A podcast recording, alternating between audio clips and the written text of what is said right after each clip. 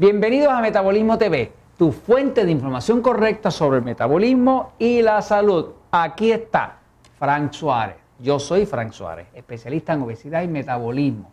Quiero hablarte hoy de un tema que nos han estado preguntando sobre la relación entre la testosterona y el cáncer en la próstata. ¿Por qué nos han preguntado el tema? Porque nosotros tenemos un suplemento que se llama testosterín, que se utiliza para subir los niveles de testosterona en el cuerpo de forma natural. Este suplemento no contiene testosterona, pero tiene un ingrediente especial, eh, testofen, que es algo que está patentado, que se utiliza para aumentar la producción de testosterona de forma natural. Eso se ha recomendado como bueno, sobre todo para los hombres, porque nosotros los hombres, después que vamos entrando un poquitito en edad, vamos perdiendo nuestra producción de testosterona, el cuerpo se pone mucho más blandito, más lleno de grasa y con menos músculo, con menos definición, con menos fuerza y también nos baja un poquitito el deseo sexual porque la testosterona controla el deseo sexual.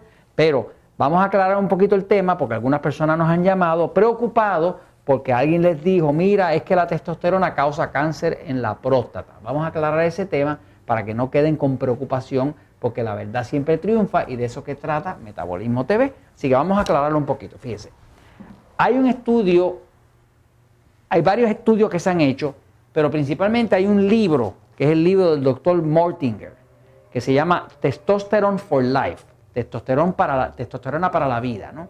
Y se lo recomiendo a cualquiera que lo quiera leer.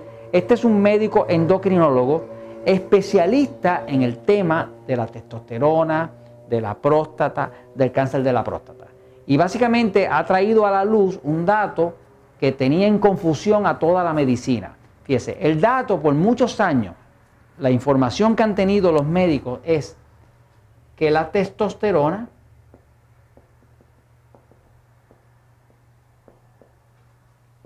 produce cáncer en la próstata. Ese ha sido el dato. La realidad es que esto ha sido el dato estable, la creencia más estable que ha habido por 50, 60 años. Ese dato se descubrió y lo pone Mortinger, el doctor Mortinger en su libro, que no es verdad. es un dato incorrecto. Fíjense. La lógica de esto viene porque descubrieron que cuando un hombre tiene en su próstata un cáncer, tejido canceroso, descubrieron que si ponen un bloqueador, una sustancia bloqueadora de testosterona, el cáncer crece más lento. Quiere decir que sí descubrieron que la testosterona puede acelerar el crecimiento de un cáncer en la próstata. Por lo tanto, han desarrollado medicamentos, la farmacéutica, para bloquear la actividad de la testosterona. O sea, alguien le descubre un cáncer en, en la próstata y seguida le empiezan a poner un medicamento que bloquee la acción de la testosterona. Uno de los tratamientos que daban en los tiempos de antes era que castraban al hombre. Muy drástico, pero es verdad, es que la medicina ha pasado por distintas fases, ¿no? Este, como, es como los tratamientos psiquiátricos de antaño, todavía los usan por ahí, le meten a la gente choque eléctrico y, y antes le ponían punzones por el cerebro y cosas de esas horribles. O sea, la medicina también ha pasado por unos cambios y unas evoluciones, este, algunas de ellas parecían un poco medievales, ¿no? Pero aquí estamos, tú sabes, ya este, esperemos que estén un poquitito más civilizados hoy en día. Pero el punto es que el dato con el que ha estado pensando toda la medicina siempre es que la testosterona produce cáncer en la próstata. Bueno, ya hay estudios que demuestran que eso no es verdad. Fíjense, si fuera verdad si fuera verdad que el cáncer es producido por exceso de testosterona, pues entonces los que más cáncer tendrían son los hombres jóvenes. Pero ¿qué pasa? La realidad es que los hombres jóvenes, que son los que producen mucha testosterona, no tienen cáncer en la próstata.